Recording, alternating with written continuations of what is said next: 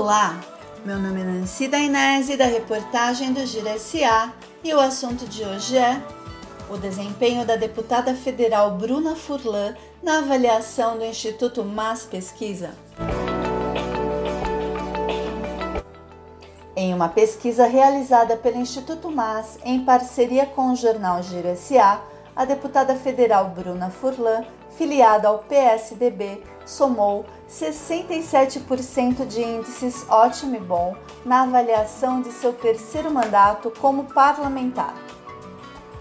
Para chegar a esse resultado, foi levado em consideração os 78% dos entrevistados que conseguiram dar uma opinião sobre as ações parlamentares de Bruna.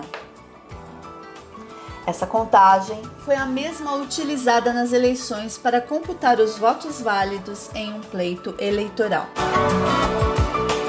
O número conseguiu ser 32% maior do que o registrado na pesquisa realizada pelo MAS em 2018. O levantamento atual ainda demonstrou que apenas 6% avaliaram o mandato como ruim ou péssimo, número também menor do que os índices registrados em 2018. A pesquisa do Instituto MAS foi realizada em Barueri entre os dias 29 de novembro e 4 de dezembro, com 602 entrevistados. A margem de erro foi de 4% para mais ou para menos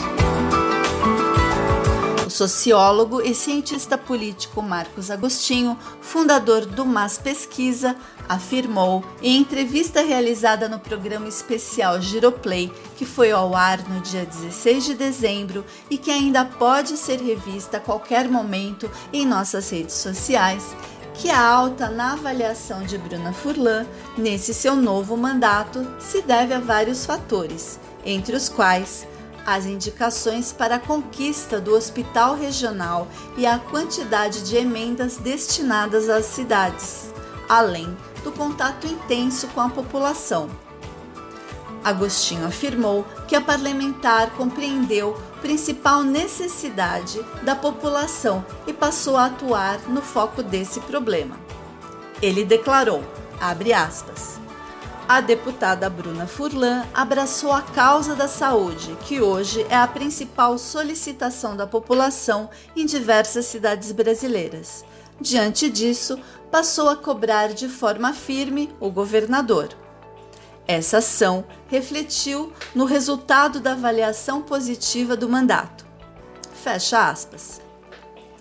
Para saber mais sobre a região oeste da Grande São Paulo, acesse o portal de notícias www.girosa.com.br.